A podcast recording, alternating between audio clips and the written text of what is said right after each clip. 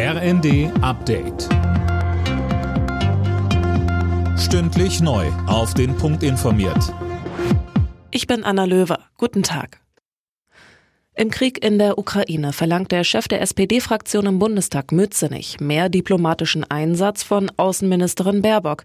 Es komme auf eine Balance zwischen dem Selbstverteidigungsrecht der Ukraine und der Diplomatie an, so Mützenich im ZDF. Ich fühle mich da sehr unterstützt, auch zumindest einer Wahrnehmung in der Bevölkerung. Die letzten Meinungsumfragen 60 Prozent, die mehr diplomatische Initiativen wollen.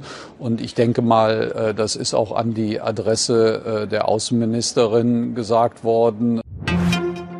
In Großbritannien steht nun der erste mögliche Liz Truss-Nachfolger bereit. Rishi Sunak will neuer Parteichef der Konservativen und damit auch neuer Premier werden.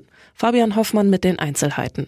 Der Ex-Finanzminister hat als erster beide Voraussetzungen erfüllt. Er hat die nötigen Unterstützer hinter sich und seine Kandidatur jetzt auch offiziell gemacht. Sunak gilt nicht nur als Kritiker der zurückgetretenen Liz Truss, sondern wegen seiner Rolle beim Rücktritt von Boris Johnson auch als dessen Königsmörder. Ob der Ex-Skandalpremier auch nochmal kandidiert, steht spätestens morgen fest. Laut britischen Medien unterstützen bisher deutlich mehr Tory-Abgeordnete Sunak als Johnson. Viele haben sich aber auch noch nicht entschieden. Nach Einschätzung von Bundesentwicklungsministerin Schulze wird der Wiederaufbau der Ukraine eine Aufgabe mehrerer Generationen, das sagte sie den Funke-Zeitungen.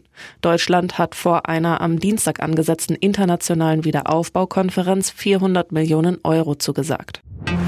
Auf der Frankfurter Buchmesse ist der ukrainische Autor Serhi Sadan mit dem Friedenspreis des deutschen Buchhandels ausgezeichnet worden. Nicht nur für seine Werke, sondern auch, weil er im Krieg seinen Landsleuten hilft, auch wenn er sich damit selbst in Gefahr bringt. Alle Nachrichten auf rnd.de